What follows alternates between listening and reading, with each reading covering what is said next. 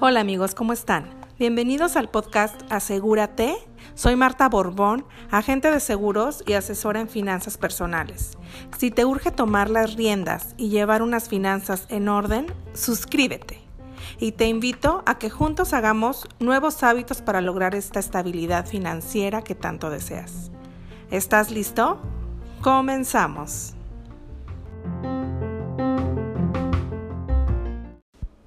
Hola, ¿cómo están? Me alegra muchísimo poder compartir con ustedes un episodio más de este proyecto que lo hago con todo mi corazón, que se llama Asegúrate. Y principalmente el día de hoy estoy muy contenta porque es un tema muy especial que se lo quiero dedicar a todas las mujeres que me escuchan, a mamás, a chavas, jóvenes, eh, emprendedoras, entusiastas, madres de familia, trabajadoras, luchonas, eh, que se preocupan por su familia, que tienen a lo mejor el apoyo de, de su esposo, pero muchas eh, no es así y aún así están en la lucha de buscar y mejorar sus finanzas. Tradicionalmente, las mujeres somos consideradas como las administradoras del hogar, ya que sabemos cómo administrar los recursos, incluso hacemos malabares con el gasto familiar, estirándolo tanto para que nos pueda alcanzar para todo. Pero nunca está de más saber un poco y podernos ayudar con eso y tomar pues algunos tips, herramientas para poder mejorar nuestro bienestar personal y familiar. Aunque no lo creas, a diario tomamos decisiones financieras, ¿sí? Desde planear cómo vamos a distribuir el dinero que recibimos para cubrir los gastos de la semana, eh, de la quincena o mes, analizar qué cosas son más necesarias en este momento y cuáles otras pueden esperar, si nos conviene adquirir algo en ese momento, algún crédito o mejor ahorramos para ello, etcétera. Por lo que es necesario tener algún conocimiento indispensable que nos ayuden en el tema. Por ese motivo me decidí el día de hoy en tocar ese tema, ¿sí? Eh, pensando en ti, en las mujeres que a diario tienen que salir a trabajar sin descuidar a su familia, que tienen sueños, que son emprendedoras, eh, que se esfuerzan por mejorar su condición eh, de vida y la de los suyos. Em, este podcast es solo para apoyar, para un apoyo para manejar mejor tus finanzas, ¿sí? Y en él pues encontrarás algunas recomendaciones que te ayudarán con tu día a día. Aprenderás cómo llevar un presupuesto mediante un registro detallado en tus ingresos y gastos, cómo generar, cómo generar eh, excedentes para poder ahorrar y conocerás cuál es la capacidad de pago con la que cuentas para ahorrar y no endeudarte. Y pues muchas gracias por acompañarme en esta aventura y ser parte de este proyecto de Asegúrate. Estoy segura de que juntas lograremos mejorar nuestras finanzas y de paso ser mujeres financieras. A lo largo de nuestra vida van cambiando nuestros deseos, necesidades y responsabilidades financieras y generalmente nos enfocamos en el presente, en lo que necesitamos hoy, sin embargo, debemos pensar y prever lo que vamos a necesitar mañana.